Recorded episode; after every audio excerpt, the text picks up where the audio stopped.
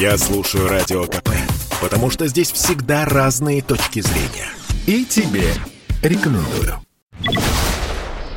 Новая статья Уголовного кодекса о наказании за лихачество за рулем будет применяться только в отношении злостных нарушителей. Такое пояснение дает Дума ТВ. Наказания будут назначать в отношении тех, кто сел за рулем, будучи уже лишенным прав за превышение скорости или выезд на встречную полосу. То есть, чтобы предстать перед судом, нарушитель должен трижды превысить скорость более чем на 60 км в час или трижды выехать на встречку. При этом второе и третье нарушения должны быть зафиксированы сотрудниками гос госавтоинспекции. Уточняется, что в таком случае снимка с дорожных камер фото-видеофиксации будет недостаточно. Если третье нарушение установлено, лихачу будет грозить либо лишение свободы на два года, либо штраф в размере до 300 тысяч рублей, либо обязательные работы на срок до 480 часов. При этом добропорядочным водителям бояться нововведений не стоит, сказал Радио КП председатель Координационного совета Федерации автовладельцев России Сергей Канаев.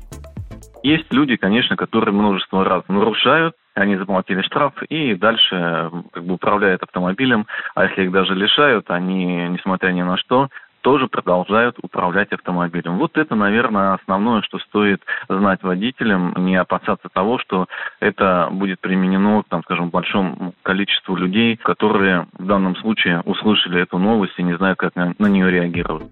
Согласно статистике, более 40% водителей, однажды превысивших скорость более чем на 60 км в час, совершают такое нарушение повторно. И еще одно нововведение, которое может появиться – штраф за дрифт или, другими словами, за контролируемый занос. Так, согласно правил дорожного движения, дрифт можно считать опасным вождением. Но штраф 3000 рублей за это только планируют ввести. Пока же инспекторам приходится искать другие поводы для привлечения к ответственности дрифтеров. Правда, и тут сотрудникам госавтоинспекции понадобятся доказательства, отмечает Сергей Канаев. Понимаете, что такое дрифт? Вот вы чуть-чуть, там, я не знаю, там, особенно если это у вас задний приводный автомобиль, чуть-чуть, чуть-чуть дали газу, да, чтобы уместиться в поворот, потому что вам не хватает места, особенно на снегу, это уже может считаться дрифтом. Тут, можно дойти до маразма, ну, и я считаю, что если мы применяем такую скажем, меру, как уголовное наказание и, или административное наказание за агрессивное и опасное вождение, нужно помнить одну вещь, что нигде, по крайней мере, вот кроме нас сейчас, нигде в мире не применяется эта статья без видеодоказательств. Наличие должно быть видеодоказательств, которые судья рассматривает.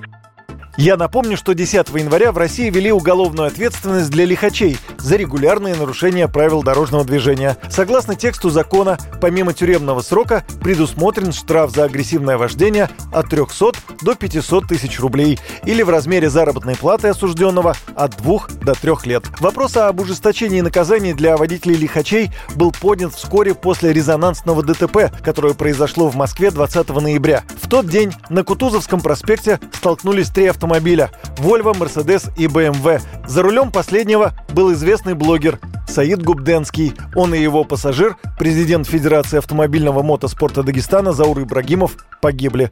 Также пострадали два человека. Юрий Кораблев, радио «Комсомольская правда».